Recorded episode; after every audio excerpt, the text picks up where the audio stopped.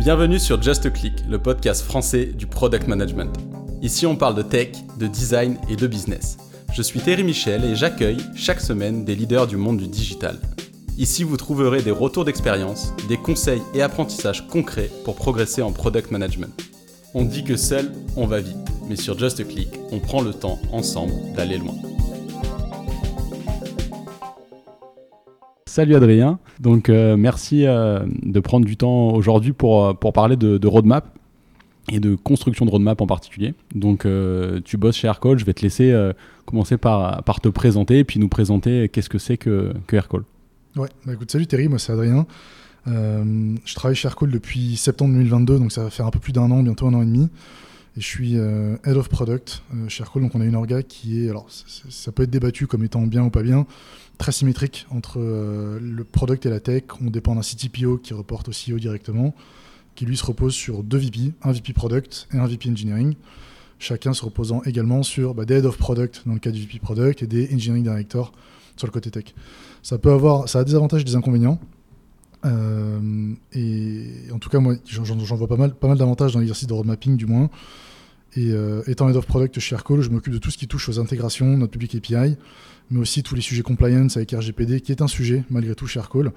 Euh, et pour terminer, tout ce qui touche à invoicing, euh, les factures, la gestion de nos users, les licences additionnelles, toutes ces questions-là en self-service. Très clair. Et du coup, Aircall, pour ceux qui ne connaîtraient pas, qu'est-ce que, qu'est-ce que vous faites? Oui, bien sûr. Aircall, c'est une solution de téléphonie cloud. C'est une startup qui s'est montée à Paris il y a 8 ans de ça, si je ne me trompe pas qui globalement a vocation à rendre les agents qui ont des, appels téléphoniques à faire plus efficaces, euh, en leur permettant par exemple de se passer des appels entre eux de manière très facile, euh, changer leur statut et surtout synchroniser, c'est là que les intégrations jouent pas mal un, rôle assez important, synchroniser bah, la fin du call pour permettre à l'agent par exemple de ne pas avoir à tout reloguer dans Salesforce, rajoutant en plus depuis euh, quelques mois on travaille dessus un, un frame AI là-dessus qui permet d'avoir directement le résumé du call, de l'auto-tagging, sentiment analysis, histoire de, faire en sorte que l'agent se décharge de toutes ces, actions très, manuelles, très répétitives, très rébarbatives, et qu'il puisse se concentrer sur le fait d'avoir des, vraies conversations avec les personnes euh, qui est au téléphone, que ce soit un prospect commercial ou une personne qui appelle dans le cadre d'un SAV ou de support IT par exemple. Très clair, très clair. Donc euh, pour parler, donc euh, pour revenir sur le sujet qui, est, la roadmap, donc pour comprendre de où on part aussi et pourquoi c'est pertinent d'échanger avec toi aujourd'hui sur ce sujet. Euh, est-ce que tu pourrais nous dire un, peu, euh, toi, quand tu es arrivé donc, chez Aircall il y a un an et demi, un peu l'état de, la construction de roadmap, comment vous faisiez euh, globalement et ce vers quoi vous avez travaillé en interne là, pour, pour aller vers une nouvelle façon de, construire, de construire la roadmap? Oui, tout à fait. Alors, quand je suis arrivé chez Aircall, on, était, on avait une roadmap qui était très feature-based. Aircall, d'un point de vue maturité product, n'était pas forcément là où on aurait espéré que l'entreprise soit. Euh, pour plein de raisons, je pense qu'on aura l'occasion de discuter, notamment le fait que la boîte est très orientée sales, et sales driven n'est pas du tout une product led. Euh, et, donc on se comitait sur des dates de delivery et des features qui devaient être livrées à telle date. Et si, euh, alors je, je, grossis un peu le trait, mais dans le cas extrême où on n'arriverait pas à livrer ce qu'on avait dit qu'on ferait à la date impartie, bah, on pouvait soit livrer plus tard, soit même changer le scope de la feature, quitte à prendre le risque d'apporter moins de valeur à l'utilisateur parce qu'on a commit auprès de nos stakeholders euh, business, que ce soit euh, sales, success, partnership, etc., que cette feature-là devait sortir à telle date, ça avait été promis. Donc on, dirait on va dire une roadmap très classique euh, de l'alignement, de la conception quasiment par, par comité, si on peut le dire comme ça, c'est-à-dire que c'est un peu la négociation entre le business qui dit moi j'ai besoin de ça, moi j'ai besoin de ça, le, marketing qui dit il y a une opportunité marché de ce côté-là, le CEO qui dit j'ai promis aux banques qu'on allait travailler là-dessus, et on s'orientait là-dessus sur ces features-là. Donc il y avait des trade-offs qui étaient pris on finissait par se mettre d'accord et après on disait bah, telle feature sort à telle date, celle-là à telle date, etc. C'était comme ça que c'était fait quand je suis arrivé du moins. Très clair, donc une approche ouais, ce qu'on pourrait mettre en, opposition à l'approche product-led qui est l'approche sales-led. Évidemment, très euh, clairement et, du coup avoir l'intérêt de enfin l'intérêt oui l'intérêt quand même de cette approche c'est que du coup ça pousse les équipes à, avoir une organisation en termes de, de delivery euh, assez euh, assez puissante quoi pour être capable de pousser de la feature euh, très vite. Mais l'inconvénient comme tu l'as dit c'est que parfois les choix potentiels de ces features ne sont pas pertinents parce qu'ils ne sont pas pensés valeur pour le end user mais plutôt bah, stakeholder qui a besoin de cette fonctionnalité pour X raisons que ce soit pour signer un prospect ou ou, ou, pour des, discussions internes. Donc par rapport donc, à ce point de départ, euh, il y a un an et demi, quels ont été un peu les premiers, euh, les premiers enjeux, les premiers ateliers euh, que vous avez mis en place pour commencer à, bifurquer vers une approche plutôt, plutôt outcome-based Alors en fait, ce qui s'est passé, c'est que on était, alors déjà, nous, on a, en, tant qu'équipe product, on n'était pas super satisfait de ce, setup-là parce qu'on entend beaucoup parler de product les grosses, parce qu'on sait qu'il y, a mieux à faire et on, a essayé de pousser. Le fait est qu'on n'avait pas forcément le drive et euh, on va dire la prise de conscience collective d'entreprise pour faire ça. Et là, je reviens sur le rôle de CTPO qui parfois peut être un peu piégeux dans le sens où le CTPO a énormément de choses à gérer. Euh, et euh, fait, le faire, faire, en sorte que la roadmap soit plus product-led et qu'on prenne plus en compte les feedbacks d'utilisateurs, c'est pas forcément sa priorité parce qu'il y a des sujets de dette technique, il y, a, tous ces sujets-là qui, qui, viennent prendre la priorité à cause de l'urgence. Ce qui s'est passé, c'est que euh, on, l'a tous vécu en 2023, début 2023, le marché de la tech a, a vécu un gros retournement avec des partenaires. Globalement, nous, on l'a vu parce qu'on travaille beaucoup avec Salesforce, HubSpot, Pipedrive, Zendesk. Tous ces gros players-là ont, fait des, tours, de, des, plans de départ massifs, notamment aux US, où on parle de 10 000 personnes, parfois chez des Amazon, etc. Et ça nous a impacté, nous aussi. Et, et en fait, on a dû, d'un coup, être beaucoup plus efficace. Euh, et, ce, qui était, ce qui nous a été dit, ça a été bon, on sait que vous faites beaucoup de choses, vous sortez beaucoup de choses, maintenant il va falloir faire encore plus avec moins. Et, je pense euh, ce qui a été dit à beaucoup de gens euh, en product et en tech dans tout cet écosystème-là. Et on s'est vraiment posé la question de comment le faire. Et c'est là qu'on a vu une opportunité pour se dire c'est le moment de se concentrer plus sur de l'impact que sur du delivery, parce que là on met la pression sur de l'impact. Aircall veut être plus efficace, veut gagner plus de deals en mettant moins d'énergie derrière. Euh, apporter une meilleure valeur à ses utilisateurs. Et là, on a une vraie occasion à ne pas rater euh, de se centrer sur l'impact. C'est ce, qui a en fait motivé ça. On a, on a vu une occasion passer, on l'aurait peut-être jamais eu. S'il n'y avait pas eu ce retournement de la tech, on aurait continué à faire des features les unes après les autres, euh, quasiment en mode projet, si je veux, si je veux grossir le trait. Et, et c'est ça qui a fait qu'on a réussi à faire comprendre à notre top leadership que c'était le moment de changer les choses. Donc ça, ouais, c'est un, premier point, mais un gros point qui est euh, le fait d'avoir, euh, comme on dit, le buy-in de, ton top management pour commencer justement à faire une migration plus après d'un point de vue opérationnel sur les façons de faire. Ah, complètement. Je pense, que, je pense que sans ce retournement de marché, cette pression euh, quasiment des investisseurs pour dire là maintenant, il faut qu'on justifie l'impact et ce développement, qu'est-ce qu'il va apporter en termes de new sales, churn, etc., je pense qu'on n'aurait pas réussi à l'avoir. Et même, je vais même un peu plus loin que ça. Je pense que il ne faut pas euh, pousser dans le vide si vous n'avez pas le buy-in, si, on n'a pas le buy-in du, top leadership, parce que c'est un coup à crier au loup et en fait à se cramer les ailes. Et quand on a une vraie occasion, à plus être entendu, parce que de toute façon, ça fait six mois qu'on râle pour ça. Ouais, ça euh, c'est un point assez intéressant et effectivement euh, de parce que parfois plein de bonne volonté arriver dans une nouvelle boîte, on peut avoir envie justement de mettre en place des façons de faire qui nous paraissent les plus pertinentes, mais pour beaucoup de raisons qui sont parfois très légitimes, en fait, euh, c'est pas le bon moment. Et donc, euh, ça, je pense que c'est un point, comme tu dis, de ne pas se, brûler, les ailes, brûler les ailes trop tôt et de savoir où on est et de se mettre aussi à sa place par rapport à son rôle euh, dans l'orga, quoi. Oui, et puis je pense que ça dépend vraiment du leadership aussi, c'est-à-dire qu'il ça aurait pu tout à fait ne pas marcher. Et on aurait pu avoir un leadership qui s'est dit non, mais en fait, fais tes features dans ton coin, globalement, laisse-moi gérer l'outcome business en tant que CEO, CRO, etc. Et euh, ça aurait pu ne pas marcher. C'est pas parce qu'on a une occasion et qu'on pousse d'un coup que, que, ça peut passer. On maximise ses chances, mais c'est pas dit que ça le fasse. Clairement. Et du coup, donc, euh, quelle, a été la. Donc, une fois que ce buy-in du leadership était là, comment vous avez pris le problème euh, Ça a été quoi les premiers ateliers? Parce qu'on parle d'outcome based, donc capacité à mesurer aussi l'impact de ce qu'on fait. mais pour mesurer l'impact, il faut avoir de la donnée. Euh, donc euh, la donnée, on la collecte euh, beaucoup sur les produits tech, hein, parce qu'il y a beaucoup d'outils qui permettent de le faire. Mais c'est pas dit que la donnée soit dans un bon format, qu'elle soit exploitable. Enfin, quels ont été Est-ce que vous la donnée était déjà là? Il y avait plus. Voilà, comment vous avez un peu travaillé ça? Alors, ce qui, c'est là où je mets, on va dire un peu, un des limites à tout ce que je vais raconter. C'est-à-dire que j'ai quand même la chance d'être dans une scale-up qui a des moyens. Donc, en fait, on a une équipe data sur laquelle je vais revenir dans, 3 minutes qui est extrêmement structurée, qui est extrêmement performante et sur laquelle on peut se reposer pour tirer quasiment toutes les données qu'on veut, qu'elles soient business ou product. Ça, c'est pas le cas de tout le monde. Et je pense que si on n'avait pas, euh, on va dire, cette équipe-là qui était déjà présente, déjà fonctionnelle au moment où on a fait ce push-là, ça n'aurait pas marché non plus. Parce qu'on se serait dit effectivement euh, quel impact, on ne peut pas le mesurer et, on ne peut pas savoir. Ce qui est intéressant, c'est que en fait, quand on a réussi à passer ce cran qui a été de faire comprendre à notre top leadership qu'on voulait driver notre roadmap à l'impact, ça a switché d'un coup. C'est-à-dire qu'on est passé de tout, de rien à tout d'un coup, du 0 à 100. Et en fait, maintenant, du jour au lendemain, le CEO nous a dit de toute façon, c'est très simple.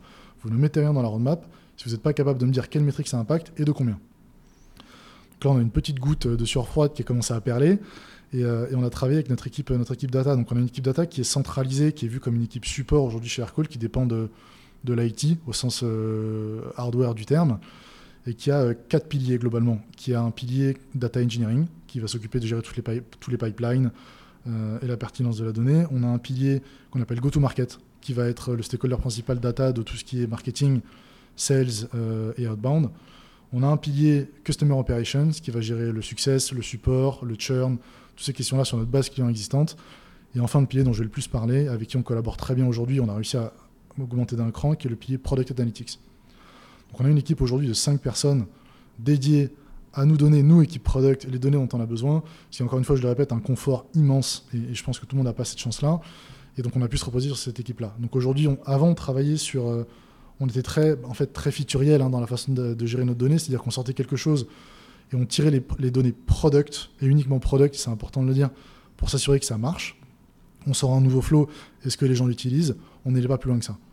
Là, on a, on a dû lancer un stream de, on va dire, cross-scope, on va dire, de niveau data, qui était de se dire l'équipe Product Analytics doit bosser avec l'équipe Customer Operations pour avoir des dashboards, des globants et des métriques qui sont communes aux deux pour aller pouvoir piocher l'impact sur le churn de tel funnel, par exemple. pour avoir une, feedback loop en fait sur entre ce que tu fais et son résultat. Ce que tu dis, euh, je reviens juste un tout petit peu en arrière sur euh, la chance que vous aviez d'avoir cette équipe euh, Product Analytics et, et, aussi le fait que c'est souvent dans des scalades, donc c'est dans des boîtes en termes de taille qui sont au-delà de 500, enfin à partir de, on compte plusieurs centaines de personnes, entre 5, 6, 600 personnes.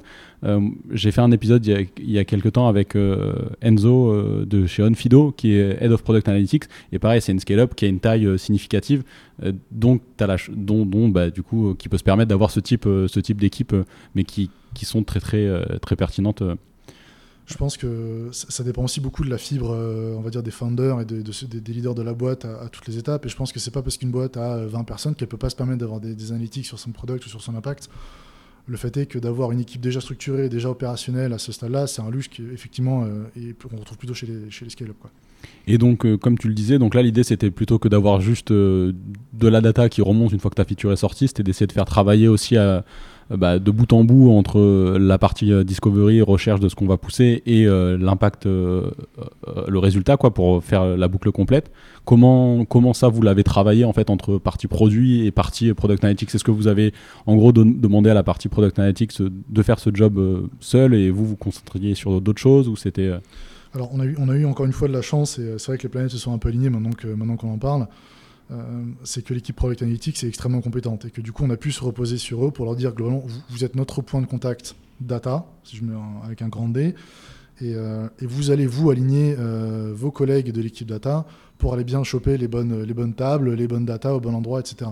Donc on a réussi à avoir un deck qui était un peu un état des lieux de notre produit, qu'est-ce qui faisait que nos clients étaient churnés, qu'est-ce qui faisait qu'on ratait des deals, qu'est-ce qui faisait un peu tout ça, et on a pu se reposer uniquement sur eux. Et d'ailleurs, ça n'a pas vraiment été un problème, je pense, grâce au fait qu'ils sont très bien nés, qu'ils ont très bien coopéré en tant qu'équipe data. Le sujet et le, change de culture qu'on a eu à, faire, ça a plutôt été sur nos stakeholder business. Le, le, vrai, le vrai challenge, il a été là, et je pense qu'il est là pour la plupart des, boîtes qui veulent faire ce changement-là. C'est qu'on ne peut pas aujourd'hui décider ou communiquer à nos leaders d'impacter le churn euh, sans en parler euh, aux équipes success ou les new sales sans en parler aux équipes sales. On peut pas, on n'arrête pas de dire que le, product c'est communication, communication, communication. Là, c'était vraiment un cas. Euh, parce que c'est des métriques sur lesquelles ces équipes-là reportent, voire sont incentivées en termes de, variables. Et aujourd'hui, on a besoin de s'aligner. Et, le, change de culture qu'on a eu à faire et sur lequel on a eu beaucoup de mal à passer, je pense que c'est normal, encore une fois, c'est que ces équipes-là, quand on leur demandait de s'aligner sur des métriques, avaient l'impression qu'on leur tendait un peu un piège parfois. Par exemple, si je fais ça, tu vas vendre tant de plus. Et, je pense que ce qui se disait derrière, ça a été on va revenir me chercher. Si pour une raison X ou Y, le marché, la dynamique, le produit, etc., ne convient pas et qu'on ne fait pas tant d'objectifs de plus de new sales sur cette feature-là, on va venir me le reprocher à moi. Et ce qu'on a énormément de mal à, faire passer comme message, et qui d'ailleurs n'est pas complètement passé encore chez Aircall, c'est que l'échec dans l'impact, il est collectif. Et que si une feature n'a pas un effet escompté sur les new sales, par exemple, sur un segment qui, qui est adressé, ça peut être parce que c'est mal vendu, effectivement, ça peut être parce que c'est mal développé, ça peut être parce que la valeur elle est mal communiquée, ça peut être parce que le go-to-market est à revoir. Ça peut être plein de choses. Ça peut être parce qu'on n'a pas de bol et que le marché s'est retourné, on arrive trop tard, ou qu'on a mal vécu, euh, on a mal vu euh, ce qu'on voulait faire. Et ça, ce changement de culture qui est de dire l'échec comme la réussite est complètement commun. Et si on n'atteint pas les objectifs, il faut qu'on se pose autour de la table pour réfléchir tous ensemble à pourquoi on n'a pas réussi. Ça peut être la faute de l'un comme la faute de l'autre, comme la faute de tout le monde. On n'a pas encore complètement réussi à le passer. Et donc quand on allait voir des stakeholders en disant combien est-ce que tu penses qu'on peut vendre de plus si on fait ça, on a eu beaucoup de friction. De, de j'en ai pas sûr, ça dépend du marché, etc. Je donne juste un exemple. On a euh, sorti la dernière version de notre intégration avec Zendesk. Et quand on a voulu aller euh, se mettre des objectifs de, alors, de referral, c'est-à-dire on pense que le pari qu'on prenait avec cette intégration Zendesk, c'était en sortant une nouvelle version d'intégration Zendesk quasiment co-construite avec eux, on va avoir deux choses. On va avoir plus de referral, c'est-à-dire que Zendesk va nous envoyer plus de deals parce qu'on a développé la relation commerciale avec eux. Et on va, avoir, on va augmenter le win rate sur les deals avec Zendesk. Sous-entendu, notre intégration est meilleure. Le client aura plus de valeur à utiliser Aircall et Zendesk. Et donc le win ratio va, monter. Donc là, l'objectif, c'était de combien on impacte les referrals, de combien on impacte le win ratio. Et le product, avec toute la bonne volonté qu'on avait, on n'était pas forcément pertinent à donner des chiffres et à, faire en sorte qu'on se commit collectivement dessus. Et quand on allait voir nos, euh, nos collègues de go-to-market, les arguments qu'on a eus, c'était oui, mais bon, Zendesk va pas très bien en ce moment, donc on aura moins de deals. Oui, mais c'est la période estivale, donc euh, la dynamique de marché n'est pas forcément la bonne. Oui, mais on ne sait pas, il y a d'autres partenaires qui arrivent sur le, sur le jeu. Oui, mais on a perdu le point de contact chez Zendesk, qui sont que des très bons arguments pour expliquer que les objectifs ne doivent pas être trop ambitieux, pas pour expliquer qu'il ne faille pas s'en mettre.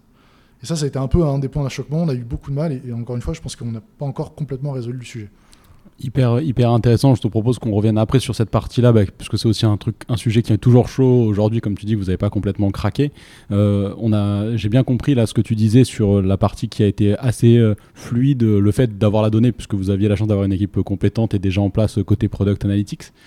Ce que j'aimerais comprendre, c'est du coup, à partir du moment où il y a ce shift, euh, là en plus c'est du 0 à 1, quoi, un changement complet du jour au lendemain, de maintenant il faut être outcome based et je veux mesurer l'impact avant même qu'on décide de faire telle ou telle feature. Comment est-ce que ça s'est traduit aussi sur euh, les différents peut-être euh, points euh, trimestriels que vous aviez pour justement construire cette roadmap Comment est-ce que quel était le, le changement majeur, le premier qui te vient en tête, tu vois, de, ce que tu as pu voir au tout début de ton arrivée chez, chez Aircall versus les premiers meetings après, ce basculement suite à la crise de, la tech en 2023 C'est alors je je vais essayer de pas répondre à côté si, j'ai bien compris la, question. Je pense que la grosse différence que je vois, c'était que, euh, en fait, on a, on a systémisé complètement, systémisé, oui, systémisé complètement euh, le fait de regarder après coup euh, ce qui était systématisé, je pense. Systématisé, excuse-moi, c'est systémisé, je pense que c'est de, de, l'anglais ou un truc comme ça. c'est devenu automatique, c'est-à-dire qu'aujourd'hui, on est suivi, on suit tout ce qu'on a sorti. Et est-ce que l'impact il y est, il y est pas. Et là où, là où je pense qu'on ne va pas complètement au bout de l'objectif, c'est que vu qu'on a encore quand même toujours cette pression sur le go-to-market et le, et, le delivery, en fait, aujourd'hui, si on sort quelque chose et qu'on n'atteint pas les objectifs de beaucoup, on ne va pas forcément aller jusqu'au bout et se dire, OK, bah, en fait, on lâche les sujets qui devaient venir après et on retravaille ce truc-là pour atteindre la valeur. On n'est pas encore là. Ok. Et du coup, sur, le, sur la partie euh, mesurer l'impact sur tout ce que vous faites, euh, concrètement, c'est euh, vous, vous, engagez après euh, sur, enfin vous vous donnez comme échelle de temps, c'est au trimestre, c'est biannuel C'est quoi un peu l'échelle de temps Parce que l'impact, euh, une fois qu'on arrive à le mesurer, on sait très bien que sur certains sujets, euh, de la même manière qu'il faut une acculturation en interne pour changer les choses, euh, d'un point de vue client, c'est aussi la même chose. Donc sur certains sujets qui sont peut-être plus loin à avoir de l'impact, c'est peut-être plus compliqué aussi d'aller dire, bah attendez, là, ce quarter-là, il n'est pas encore arrivé, mais c'est en train de changer. On a la bonne, la bonne courbe, la bonne dynamique qui se produit. Comment c'est mesuré et quelles sont un peu les, les échelles de temps que vous avez aussi sur, sur cet arbitrage-là? L'échelle de temps, c'est un, vaste sujet, c'est super intéressant que tu poses la question. C'est euh, trop court, on risque de ne pas avoir les impacts, et trop long, on risque d'avoir trop de choses à traquer en même temps. Et c'est un vrai sujet. Aujourd'hui, on s'est dit trois mois. Euh, on s'est dit trois mois. Euh, pour l'instant, ça a l'air de plutôt bien marcher, c'est-à-dire qu'on voit les impacts en général au bout d'un mois. Il se peut qu'au bout de deux, on finisse par dire deux, ça suffit. On est capable de dire si on a complètement atteint l'objectif, si on est complètement à côté de la cible ou si on est entre les deux, et de prendre des actions en fonction. Donc aujourd'hui, c'est trois. C'est un peu long. Euh, et ce qui est extrêmement frustrant sur cette partie euh, suivi de métriques aussi côté product, on n'a pas encore croqué le truc et je ne sais pas si on va y arriver, c'est que le, les métriques, qu'elles soient business ou autres, dépendent d'énormément de facteurs.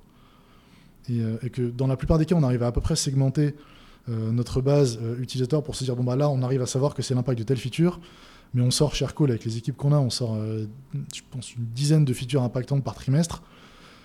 Ça brouille énormément. et, et aujourd'hui, on n'est pas en mesure, et je pense que ce ne serait pas une bonne chose, on n'est pas en mesure de dire on pose tout, on sort ça, on attend un mois, on regarde l'impact, après on sort le suivant, enfin faire du séquentiel comme ça, c'est-à-dire qu'on paralyse complètement la boîte. Mais aujourd'hui, tout ce qu'on sort en même temps nous crée aussi beaucoup de bruit. Ça, c'est assez intéressant ce que tu dis, parce que du coup, ça remet aussi un peu en, en, perspective la logique outcome based qui sur le papier euh, fait complètement sens de se dire euh, bah ok c'est ça l'objectif maintenant on, va implémenter ça pour euh, aller vers, vers cet objectif et on voit si ça, si ça, si ça va dans la bonne direction ou pas. Quand tu es dans une situation où effectivement tu as beaucoup de choses qui vont influer ton objectif et que tu pas trop en mesure de dire si c'est plus l'un que l'autre donc dans quelle mesure tu, tu dirais aussi que au final, euh, la logique, euh, la logique du doigt mouillé, ou en tout cas de la conviction forte qu'il y a après aussi au niveau peut-être plus management, top management, euh, d'un point de vue business, a toujours un impact, même dans cette transition qui a été quand même très, très, très, très, très puissante, comme tu, le disais. Quoi. Oui, tout à fait. Je pense que je pense qu'il faut même pas essayer de tendre vers ce, tracking parfait de tout, absolument tout ce qu'on sort, parce que, parce que la valeur, n'y est même pas forcément. Je pense qu'il faut aussi accepter que pour des entreprises qui sortent beaucoup de choses en même temps.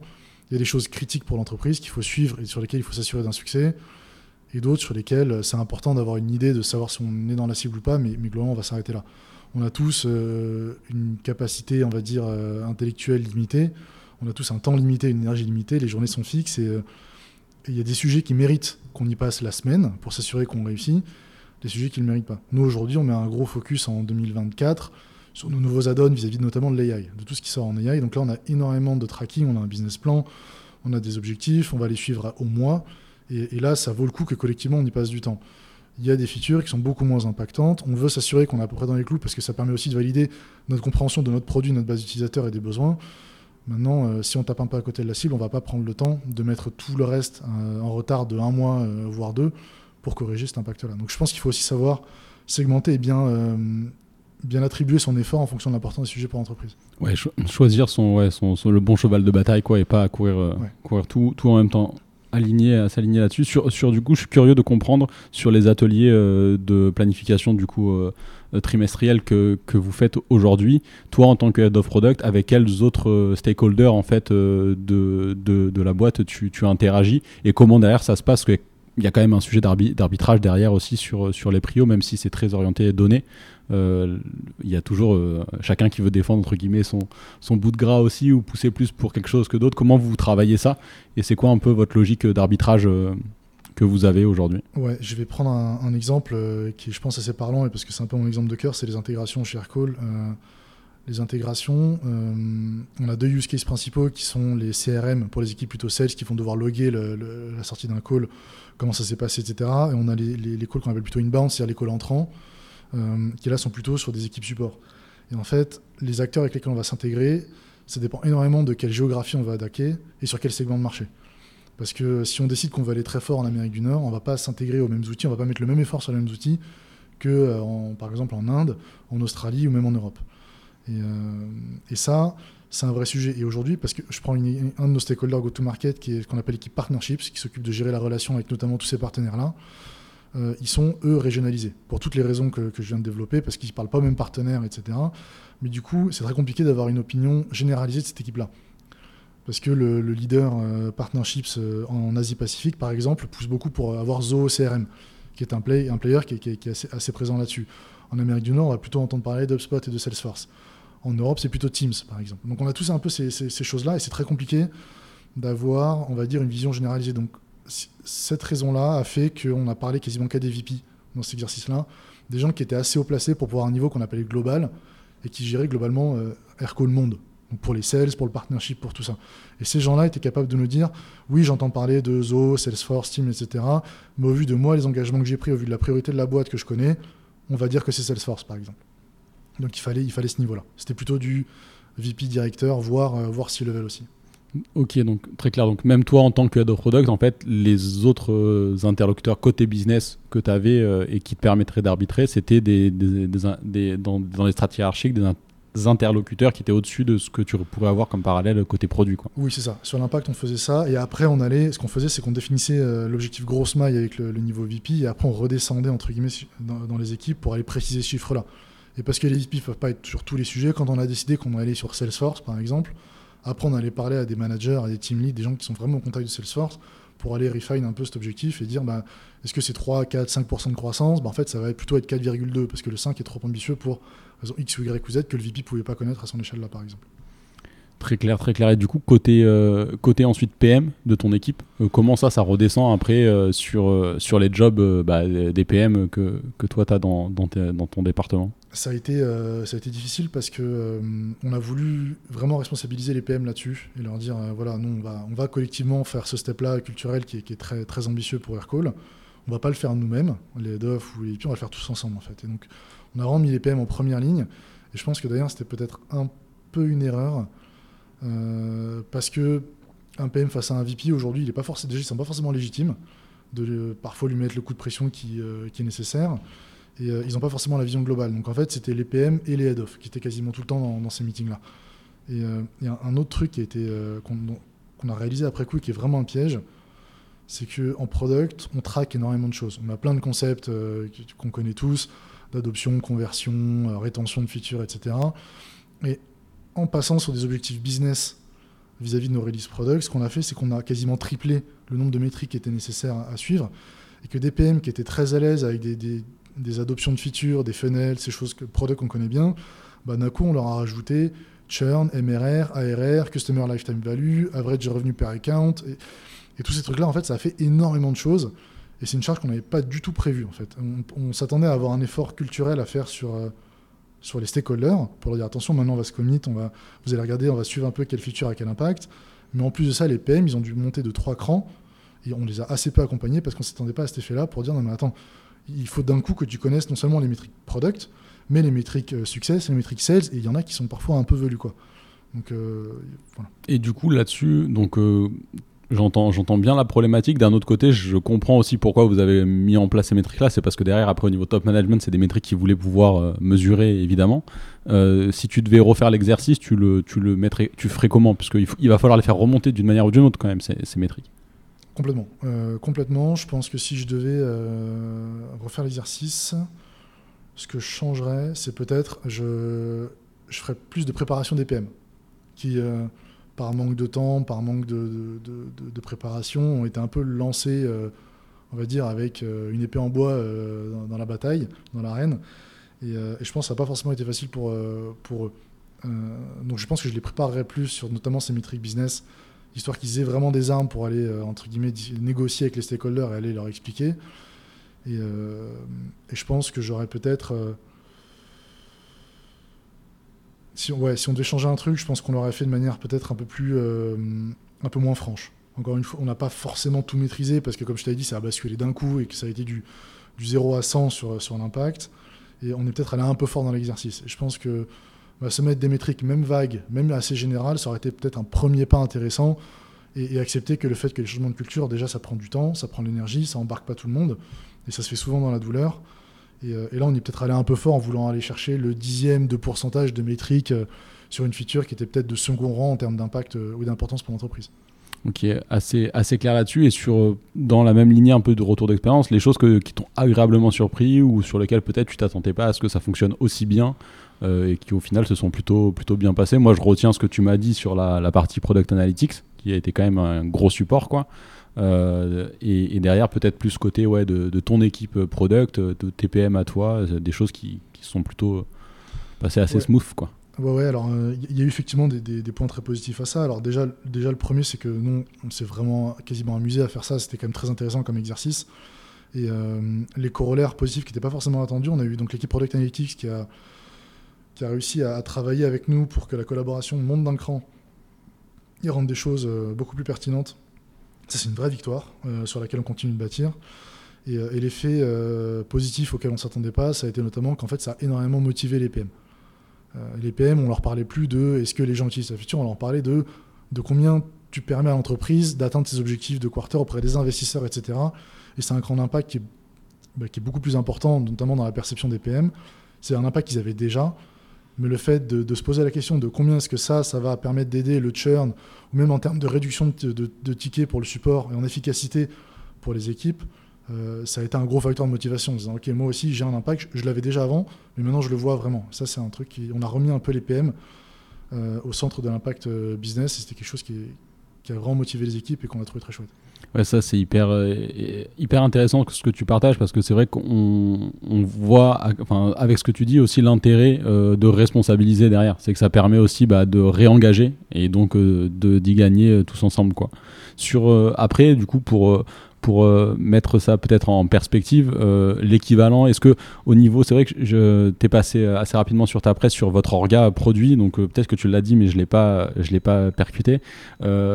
Aujourd'hui, comment vous fonctionnez? Avec le, PM Il a un, référent, un référent tech, un référent design. Est-ce qu'il bosse avec un PMM, avec un product marketing manager? C'est quoi un peu le le mode de fonctionnement au niveau PM du coup Ouais, alors aujourd'hui déjà, on n'a pas de PO. Euh, chez Aircall, le choix a été pris euh, bien avant que j'arrive de ne pas avoir de, binôme PO, mais d'avoir un PM qui s'occupe aussi du backlog. Bon, c'est pas un débat dans lequel on va rentrer, ça fait des, années que tout le monde en parle, et globalement, l'intérêt que ça a, c'est que le PM gère vraiment tout de la discovery à, euh, la delivery de sa feature et de sa valeur. Le problème qu'on voit aussi, c'est que du coup, on a des PM d'un excellent niveau qui parfois passent du temps à faire des US et c'était pas forcément la meilleure utilisation de leur temps. Euh, ceci dit, cet orga parallèle avec CTPO, VP Product Engineering et qui descend comme ça, fait que chaque PM a un, voire dans certains cas assez exceptionnels, deux team leads ou squad globalement. Et ça marche plutôt pas mal. Euh, le PM pour, euh, ça c'est vraiment le stakeholder engineering, et après peut s'appuyer sur des stakeholders qui sont là pour le soutenir. PMM notamment, on a une équipe product marketing qui nous aide dans tout ce qui est market research, dans communication de la valeur aussi auprès du client, voire même en interne dans l'entreprise et qui soulage énormément les PM en faisant ce travail-là et une équipe data qui est là en soutien aussi. On a euh, à peu près un product analyst pour, euh, je dirais, 4-5 euh, PM. Alors on peut se dire que c'est jamais assez, je pense que c'est jamais assez, mais, mais ça nous apporte une aide extrêmement précieuse. Pareil pour les PMM, on a à peu près ce ratio-là, et peut-être un peu moins, peut-être un pour deux, un pour trois. Et, et, on a aussi une équipe de product design qui est critique pour nous et qui travaille en co-construction complètement avec les PM. Ok, et pareil qui est mutualisé pour plusieurs PM. Euh. Qui est mutualisé, on n'a pas de scope dédié là où les PM ils ont un scope qui est très clair comme le, tech lead. Et c'est le cas aussi des product analysts, c'est pas forcément le cas des product designers. On a voulu pour euh, des questions de cohérence de l'expérience globale et pour aussi faire un peu tourner les expertises et pas avoir bah, un product designer qui soit extrêmement fort dans le design d'appli iOS parce que c'est quelque chose qui peut finir par converger si on ne fait pas attention. On a une équipe de product design qui, a son expertise, chaque profil a un peu son expertise mais qui, euh, qui flotte en fonction des sujets en tout cas. Et ça marche plutôt bien aujourd'hui. Très très très clair. Et du coup, durant, durant cette phase euh, donc, de, de construction, de mise en place de, de nouvelles façons de, de, faire la roadmap, est-ce que y a des, euh, tu t'es inspiré de d'autres boîtes qui avaient déjà fait ce shift? Comment toi, tu t'es un peu... comment tu t'es guidé quoi? Comment tu es allé au bon sens euh, paysan, comme on dit euh, Tu allais euh, Je pense qu'il y, a deux choses. Non, je me suis beaucoup inspiré de l'abondante littérature et, de tout ce qu'on peut trouver sur LinkedIn et autres. Maintenant, je pense qu'il ne faut pas avoir peur quand on. C'est une très bonne ressource, mais il faut aussi l'appliquer au contexte. Et Aircall a un contexte un peu particulier de scale-up, de plutôt sales-driven, de, tout ça. Et je pense que ça aurait été une erreur d'appliquer les, les frameworks, on va dire, quasiment idéaux que tout le monde a en tête. Je pense qu'on peut tous euh, se rappeler des OKR. Tout le monde dit que tout le monde fait les OKR de manière parfaite. J'ai toujours pas rencontré de, leader product qui le fasse euh, vraiment correctement, qui du moins en soit content. Et euh, je pense que c'est un peu le cas pour, pour tout ça. Par exemple, une chose qu'on n'a pas faite, ça a été d'organiser des équipes product et tech sur l'impact. C'est quelque chose qu'on voit beaucoup, de réorg très ambitieuses. On se dit, bah, toi, tu vas gérer la rétention, toi, tu vas gérer le chat, etc. Nous, c'est clairement, clairement une réorg sur laquelle on n'était pas prêt du tout, collectivement, Aircall, en tant qu'entreprise. On a décidé de ne pas le faire. Ça, c'est le genre de choses que ça s'est beaucoup vu dans la littérature, c'est beaucoup mis en avant. Nous, on n'était pas prêts aujourd'hui à le faire. Donc on a choisi de pas le faire. Ok, très, très clair. Et donc, pour revenir un petit peu sur les phases un peu plus compliquées euh, d'acculturation et du coup des, choses sur lesquelles vous êtes encore en train de travailler, euh, peut-être déjà pour prendre l'angle positif là-dessus, qu'est-ce, qu'est-ce qui, pour le coup, sur cet aspect plus acculturation, a, a pour toi euh, bien fonctionné et pourquoi surtout Qu'est-ce qu'on pourrait trouver comme petite recette ou en tout cas des tips qui pourraient servir à d'autres euh, et, qu'est-ce que tu vois comme, sujet plus complexe là actuel aussi euh, Peut-être que ça peut parler à d'autres personnes, pareil, qui, rencontrent euh, le même type de, de problématiques dans leur, dans leur switch sur un mode plus outcome based. le changement de culture, c'est vraiment le, sujet le plus compliqué. Parce qu'en fait, je pense que pour en avoir fait quelques-uns par le passé, tu peux pas forcément accélérer les choses autant que tu voudrais. Normalement, il faut que ça pénètre dans les esprits, dans les façons de travailler. Et, et, je pense que sur ce sujet-là, malheureusement, tu ne peux pas aller plus vite que la musique. Et un des conseils que je donnerais vis-à-vis de ce que moi j'ai pu voir et faire, c'est ne pas hésiter à se reposer sur des discussions informelles. Alors je sais que depuis le Covid et qu'on est tous en remote, c'est pas forcément faisable pour tout le monde. Mon expérience, c'est que euh, expliquer un peu le contexte autour d'un café, voire autour d'un verre euh, à un collègue, cette personne-là n'a pas forcément l'impression qu'on lui a mis, on lui a tendu un piège d'un point de vue euh, dans un meeting Zoom avec son boss, par exemple, etc. Et ça passe beaucoup mieux. Donc ça, c'est peut-être le premier conseil, c'est ne pas hésiter à se reposer sur l'informel pour expliquer petit à petit le changement de culture, le fait que c'est pas un piège, que l'échec, comme la réussite, sera collectif et, le montrer. Le deuxième chose, c'est pas hésiter à, remercier et à souligner l'impact des stakeholders qu'on essaie de faire changer petit à petit en termes de culture dans la communication pour qu'eux voient bien qu'effectivement l'échec est commun mais que la, réussite aussi est commun et que c'est quelque chose qui est important et qu'on sera prêt à, entre guillemets, à, remercier tous ceux qui, qui nous aident là-dessus parce que si une feature est bien vendue, c'est qu'elle est bien vendue, elle est bien construite, elle est bien formulée mais elle, aussi, elle est aussi bien vendue. Et, euh, et la dernière chose que, que, je dirais là-dessus, c'est ne surtout pas, surtout pas euh, économiser son effort. C'est, je pense que ça, un changement de culture, ça peut ne pas marcher, peu importe l'effort qu'on y met. Par contre, ça peut vraiment foirer si on n'y met pas l'énergie qu'il faut. Je pense qu'il faut être un exemple de disponibilité, de pédagogie, d'empathie aussi, de comprendre que bah, peut-être que la, le stakeholder sales, par exemple, qui est pas trop chaud pour se mettre d'objectifs, peut-être qu'il a beaucoup la pression aussi parce que le quarter en cours est pas très bon. Et, euh, pas hésiter à. Alors ça faire un peu bullshit ce que je vais te dire, mais, mais à gloire appliquer ce mindset product, de se mettre dans, dans, les, dans, les, dans les pompes de ton stakeholder pour comprendre aussi lui pourquoi est-ce qu'il peut bloquer, qu'est-ce qui fait que bah, ce blocage d'apparence, euh, on va dire pas forcément constructif, en fait, prend racine dans quelque chose de plus profond qui est euh, j'ai pas fait un bon mois le mois dernier, comment est-ce que je peux m'assurer? Là, il va m'empêcher de le faire. Euh, donc voilà, mes trois conseils, c'est y mettre toute l'énergie qu'il faut, se reposer sur l'informel et communiquer sur les succès pour montrer qu'on construit ça ensemble.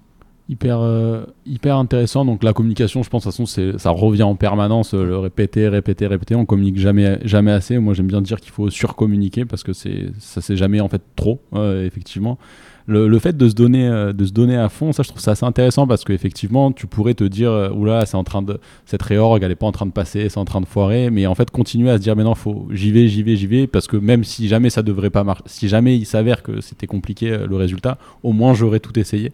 Euh, et, du coup de, vraiment pousser sous ce que tu dis avec cet exemple par exemple d'un sales qui va peut-être être réfractaire, d'aller chercher pourquoi en fait il, bloque autant, ça veut dire effectivement donner peut-être plus de temps à ce sales là que tu donnerais à d'autres, mais tu le fais parce que tu as vraiment envie de, l'emmener aussi avec toi quoi. Et donc cet aspect se donner, se donner à 200%, c'est je trouve ça je trouve ça hyper intéressant. Après c'est sûr que c'est énergivore quoi. Donc il faut pas en faire trop d'affilée des transfos parce que sinon tu, crames les équipes. Euh, mais, là-dessus, euh, ouais, je, partage, je partage bien le, le point. Et après, euh, après l'informel, sur moi, moi, je suis pro de la culture de la synchrone et de l'écrit du coup, puisque c'est comme ça que tu permets aussi de capitaliser, de récupérer, de, enfin, de, pas perdre l'information. Mais en même temps, c'est justement en général quand tu as une forte culture de, de la synchrone que tu peux te permettre aussi plus facilement de faire de l'informel. Dans le sens où si tu as tout qui est passé par écrit, tu peux te dire que bah, les informations importantes sont posées. J'ai pas de risque en fait euh, à, aller prendre du temps off pour aller échanger. Et s'il le faut, je peux le faire de manière plus libre puisque les informations vraiment importantes sont, sont posées par l'écrit. Je sais pas vous chez Aircall si vous avez une culture, euh, une culture de l'écrit ou pas du coup. Euh. Oui, très. Alors nous, on est une boîte qui, on a pris complètement le virage du remote, notamment avec le Covid. En fait, on a des, des, contrats remote en France, des gens qui on a des gens qui travaillent euh, depuis le sud de la France, depuis Montpellier, depuis. Euh, vu qu'on est extrêmement euh, géographiquement dispersé, on est un peu obligé de le faire. On est un peu obligé de se rebaser là-dessus, ayant des gens à Sydney, Delhi, Londres, Berlin, Madrid, Paris, New York, Seattle, enfin voilà, un peu tout le monde. ça a des avantages, ça a des inconvénients. L'avantage, c'est que aujourd'hui, on bosse très très bien comme ça. Et que j'ai l'impression, même, pour moi qui suis plutôt à aller au bureau, rencontrer des gens en Zoom, c'est quasiment comme les rencontrer en vrai, entre guillemets, et, les informations passent, et la collaboration a lieu. Euh, là où je pense que ça peut empêcher euh, ces petites discussions un peu informelles, c'est que bah, quand quelqu'un est à l'autre bout de la France, et que tu as des budgets pour les transports qui sont un peu limités, tu vas pas forcément faire les retours en diagonale euh, un Paris-Brest pour aller discuter de manière informelle et prendre un café. Ça, c'est possible qu'avec les gens qui sont au bureau en même temps que toi. Et alors là, c'est peut-être qu'on sera pas d'accord là-dessus, mais le café informel via Zoom, j'ai eu du mal à j'ai du mal à accrocher personnellement j'ai du mal à retrouver c'est un peu cette connexion que tu as quand tu es assis l'un en face de l'autre avec un café ou un thé et que tu dis écoute euh, je pense qu'on s'est mal compris sur le message d'avant moi, mon objectif, c'est celui-là. Je comprends que ce soit bloquant pour toi, etc. Ouais, non, là-dessus, à 200%, le, moi, je, enfin, je, jamais expérimenté le café informel euh, en Zoom, euh, même pendant, pendant le Covid, j'ai pas eu l'occasion de, de, participer à ce genre, à genre d'événement, mais j'y crois pas spécialement non plus. C'est d'ailleurs pour ça que là, le podcast, on l'enregistre aussi en présentiel, parce que je crois vraiment à cet échange en présentiel, parce que je, ce, par contre, euh, pour moi, il n'y a pas de dichotomie, en fait, entre faire de la synchrone et, faire, et, se voir quand c'est nécessaire. C'est-à-dire que souvent, on oppose les deux en se disant, bah, en fait, asynchrone, plus personne euh, se voit, se parle, etc. Pour moi, c'est faux. C'est un peu se cacher euh, derrière, euh, derrière un, argument qui, qui, est, qui est pas pertinent, puisque, puisqu'encore une fois, voilà, quand, quand, quand tu as une forte culture de l'écrit, tu peux prendre du temps pour voir les gens. Mais après, c'est vrai que si géographiquement, tu es vraiment éclaté, là, c'est plus compliqué de se dire de prendre un café. ouais, quand tu es un peu éparpillé partout dans le monde. Quoi. je pense que je suis tout à fait d'accord avec toi. Je pense que les deux se complètent en fait et que c'est tout à fait possible pour une entreprise de bien bosser avec la plupart des gens en remote. Et nous, on le fait euh, et ça marche plutôt très bien. Euh, d'ailleurs, j'ai un peu glorifié le café, mais je pense que des discussions un peu informelles peuvent se faire tout à fait euh, par Zoom ou autre. Donc je pense que les deux se complètent. Et que, au contraire, le café informel, si je peux encore revenir sur le café, a encore plus de valeur quand il est entre guillemets un peu exceptionnel dans une boîte remote. Donc, ouais, ouais c'est ça, yes. Euh, du coup, pour, pour revenir sur, sur le sujet, sur les prochaines années autour de, de, votre construction, enfin la nouvelle façon dont, vous construisez la roadmap, toi tu vois quoi là un peu comme, euh, comme gros point euh, qui, qui, va falloir réussir à craquer et peut-être des points qui sont ça passés en mode, en mode run, il faut juste continuer en monitorant bien sûr. C'est, je pense que justement on n'est pas encore en mode run. Euh, on, a, eu le top départ et on a, commencé, fait la phase d'accélération, c'est qui fait mal dans les jambes. Mais, euh, mais c'est pas encore évident pour tout le monde euh, que tous les trimestres, on se refait une revue de toutes les métriques, etc. On a pris deux crans en termes de qualité, de suivi de la data et de mesure d'impact. Je pense qu'on peut en prendre encore deux. Donc on n'est pas encore dans le run. Et, et c'est pas acquis pour tous nos leaders que, bien sûr, on sort ça, l'impact c'est ça, est-ce qu'on est bon, est-ce qu'on n'est pas bon, etc. Notamment, je reviens sur ce que je te disais tout à l'heure, qui est que euh, aujourd'hui, si une métrique, enfin si une, feature clé qu'on sort n'a pas forcément l'impact et de beaucoup qu'on en attendait, euh, on n'est pas trop sûr de savoir ce qu'on fait. Euh, parce qu'on a quand même des roadmaps. D'ailleurs, je, ne crois pas trop. Au... Je suis pas forcément un fan des, des, des, orga product qui ne font pas de roadmap, mais ça, on pourra y revenir. Et, aujourd'hui, si on décide de retravailler sur une feature, ça veut dire qu'on en déplace une autre. Et on a quand même une pression en time to market qui est culturelle et qui est dans l'ADN de la boîte, qui reste là. Et je pense que l'étape d'après, c'est de se dire, non seulement on mesure l'impact, mais on accepte aussi collectivement que si on n'est pas content, on y investit ce temps pour y retravailler, pour être sûr d'avoir cet impact-là, parce que ça, c'est une feature qui est considérée critique. Qui, à mon avis, on fera sur des histoires de, notamment d'intelligence artificielle dont je t'ai parlé tout, tout, à l'heure. Euh, je pense que c'est typiquement le genre de sujet critique pour Aircall sur lesquels on sera prêt à redéplacer d'autres blocs, alors donner six mois de retard, un an de retard, pour s'assurer qu'on ait bien l'impact qu'on attend de, ce sujet-là. Donc à mon avis, c'est ça qu'il faut, c'est que ça, soit automatique pour tout le monde, que non seulement tout doit avoir une mesure d'impact, qu'on accepte qu'il y ait des features sur lesquelles, bah, tant pis, on a, raté un peu la cible et c'est pas grave, l'effort il n'est pas à mettre ici, et que sur d'autres on dise là non, là c'est important, oui on avait prévu d'arrêter d'y travailler, je sais pas, en mars, on va arrêter d'y travailler en mai en fait, parce que là il faut vraiment qu'on ait cet impact-là, c'est important. Je pense que c'est ça qui nous manque encore. Donc ce que tu veux dire par là, c'est que certaines fonctionnalités euh, que, tu, que, vous, que vous pousseriez pour, euh, pour un trimestre donné, si à la fin du trimestre vous vous rendez compte que l'impact il n'est pas là, plutôt que de la kill, c'est dire on repart pour un trimestre parce qu'on sait que en gros euh, le, périmètre de cette fonctionnalité, on, ou on la kill. on la kill. Aujourd'hui, on n'a pas de décision franche, c'est-à-dire que à mon avis, ce qui se passe chez Arcol aujourd'hui, si on rate la cible sur une, sur une feature de ce côté-là, on va la laisser vivre. On va se dire bon tant pis, on, voulait atteindre 60%, on a atteint 45 bon, 45 bah, c'est pas mal. Et, euh, c'est là où on n'est pas forcément tout à fait honnête sur le plan intellectuel. Euh, on devrait se dire non, 45 c'est pas bien, on avait dit 60. Euh, et, si on pensait 60, c'est qu'on doit atteindre 60. Donc soit on y retravaille, soit on la kill. Ok, ouais, j'ai la nuance. C'est-à-dire que, effectivement, ouais. Donc, soit tu arrives au bout de tes 3 mois, ok, 45, on la kill. Non, on veut pas la kill. Bah, si on veut pas la kill, on, on met les efforts pour aller là où on s'était dit qu'on allait aller. Exactement. Ou alors c'est que la, la, on va dire l'anticipation de l'impact a été mal faite. Et à ce moment-là, il y a peut-être un post-mortem qui est à faire sur pourquoi est-ce qu'on a pensé 60 alors qu'en fait c'est plutôt 45. Yes. Mais, euh, mais qu'on apprenne un peu de ça. Et aujourd'hui, on est un peu dans cet entre-deux. On a commencé le travail, on n'est pas encore à ce niveau-là de maturité qui est, qui est dur hein, à atteindre et que je pense euh, pas beaucoup de boîtes ont, ont réussi à, attraper. Et, et, je pense que c'est ça qui nous manque encore, ce côté-là. Très, très clair. Donc, euh, bah, déjà, merci pour, pour tous ces partages. Enfin, ça reste quand même assez rapide euh, cette transition. Donc, ça se comprend que ça soit encore en cours. Parce qu'on parle de début 2023 pour le Go. Et là, on enregistre fin 2023. Donc, euh, c'est même pas un an. quoi. Donc, c'est clair que. Et on, le disait juste avant que c'est des changements qui prennent du temps. Parce qu'on est sur aussi de l'humain, de, de l'état d'esprit. Donc. donc déjà bravo pour, pour, tout ce que vous avez fait, puis bon courage à, vos, à vos équipes et, à toi en interne pour continuer, euh, avant d'aller donc euh, vers, euh, vers la fin des, vers mes questions type de fin d'épisode, est-ce qu'il y a un sujet sur, sur la partie roadmap que tu aimerais mettre en évidence, qu'on n'a pas trop abordé, un point en particulier que tu, que tu voudrais partager?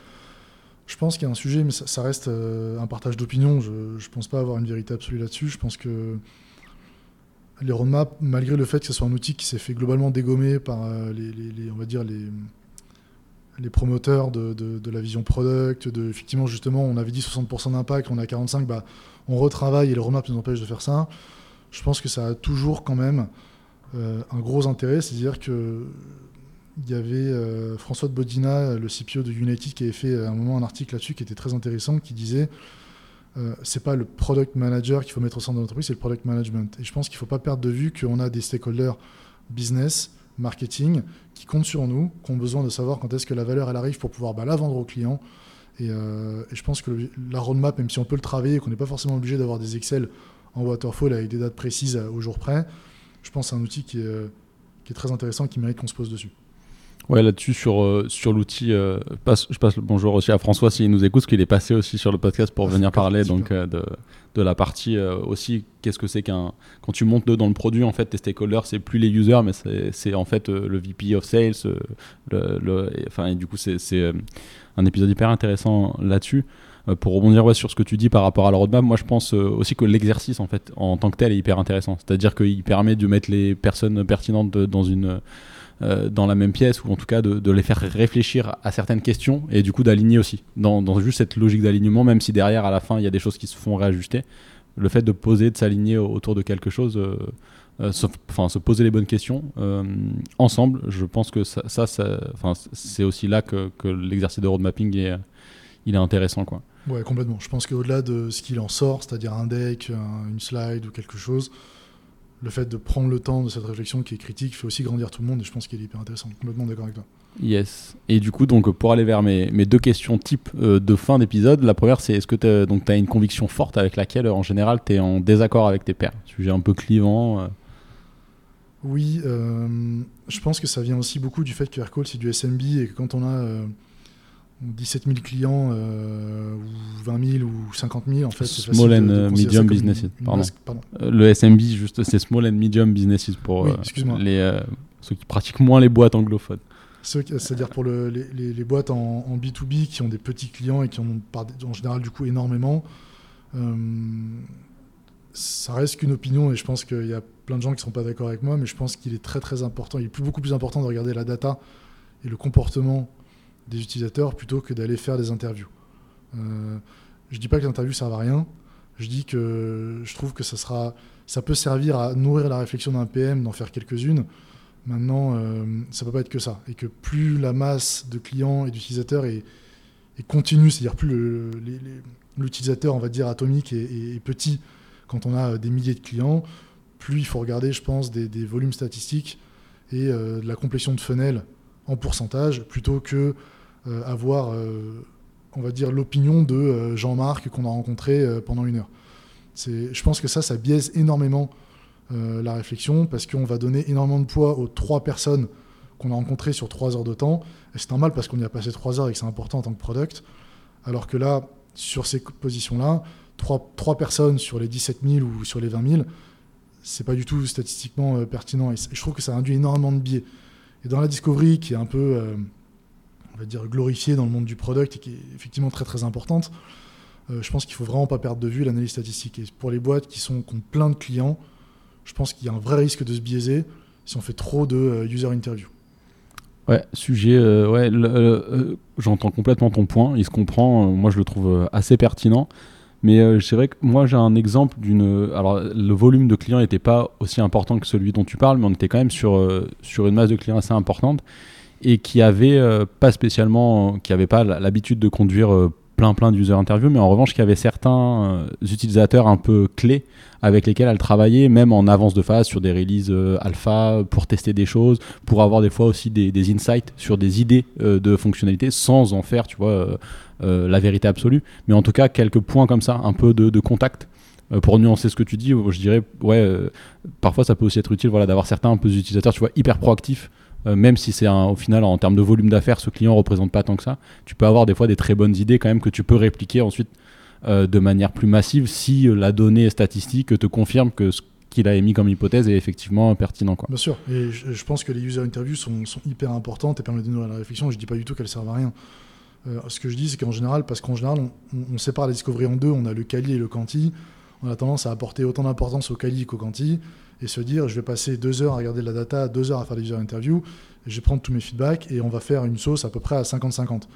Euh, et, ça, je pense que c'est pas forcément vrai pour toutes les typologies de, clients et que notamment en SMB, l'analyse statistique du comportement des 1000 euh, clients et quelques qu'on a doit, devrait prendre beaucoup plus d'importance que les trois users interview parce que le, pool de testeurs euh, comme la personne dont tu me parlais euh, a fait, qui est, je pense, très intéressant et qui a été théorisé par Marty Kagan, je crois, dans, dans son bouquin, c'est euh, ça peut apporter énormément, mais si on n'a pas de bol et qu'on choisit des clients qui ont tous un biais de confirmation, je ne sais pas, si c'est tous du retail, par exemple, ils vont avoir tous les mêmes besoins, et ça, ça risque de faire un produit qui est complètement biaisé. Et la seule chose qui te permet d'uniformiser un peu ton expérience et de faire vraiment quelque chose pour ta base utilisateur clé, c'est cette analyse de la donnée. Donc je pense que le 50-50 donne trop de poids aux quelques personnes qu'on voit parce que c'est pas forcément scalable comme façon de, récupérer du feedback aussi quoi. Hyper euh, hyper clair euh, et euh, enfin très très bien argumenté. Ouais, je, partage ce que, ce que, tu dis hein, là-dessus. du coup, pour aller vers ma dernière question, c'est un peu toi, qu'est-ce qui te nourrit intellectuellement? Quelles sont les ressources, enfin les choses en tout cas qui te qui te nourrissent au quotidien et que tu utilises d'une manière ou d'une autre d'un point de vue pro quoi? Moi, j'adore, euh, j'adore discuter avec des gens. Je suis d'ailleurs toujours fou au bureau parce que j'aime beaucoup le, contact social. Euh, la façon dont, je me nourris, notamment product, euh, c'est beaucoup plus par des livres, en fait. Et des livres, pas des livres product, mais des livres plutôt sur les biais cognitifs, sur, sur un peu tout ce qui va, moi, m'informer sur les biais que je peux avoir. J'avais en tête, je crois que c'était une prof de, prof de français ou d'histoire géo, il y a une plombe qui m'avait dit globalement euh, si tu as l'info à chercher, cherche-la plutôt dans des livres que sur Internet, parce que ça coûte de l'argent d'éditer un livre, ça coûte pas de l'argent de faire un post.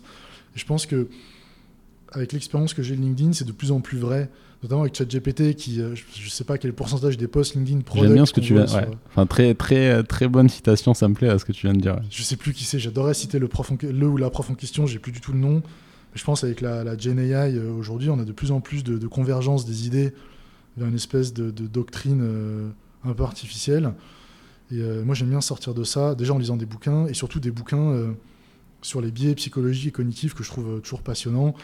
Il y en a un que je, pense mon livre quasiment préféré à ce jour, c'est Système 1, Système 2, ou Thinking Fast and Slow, qui est un bouquin écrit par, par un psy qui a eu un prix Nobel d'économie, je crois quasiment sans faire exprès. Le bouquin fait un peu transpirer, hein, c'est quand même... Ouais, il est, il est dur à, il, est, il, est, touffu, mais pour le coup, contrairement à d'autres bouquins américains, il est touffu pour une bonne raison, c'est que c'est des chercheurs qui l'ont écrit en fait. Donc j'ai, euh, adoré. Il y avait des expériences qui étaient, euh, qui étaient hyper intéressantes sur les biais qu'on a, et c'est des choses qui impactent énormément le boulot d'un product, sans forcément qu'on s'en rende compte, parce qu'on est concentré sur discovery, delivery, Cali, Candy, euh, etc. Et c'est plutôt ces bouquins-là qui me nourrissent aujourd'hui. Très clair. Et eh ben, merci encore euh, pour ton temps, Adrien. Parce que comme tu l'as dit, euh, c'est une phase d'accélération, donc tu es bien occupé en ce moment. Et puis, euh, puis peut-être à bientôt au cours d'un événement product ou discussion autour d'un café. IRL. Merci à toi, Thierry. En tout cas, c'était un plaisir. Ça y est, l'épisode est terminé. Si celui-ci vous a plu, vous pouvez me soutenir en laissant une note et un commentaire sur votre plateforme d'écoute préférée. Aussi, n'oubliez pas de vous abonner à l'émission pour être sûr de ne rien manquer. A très bientôt sur Just Click, le podcast français du product management.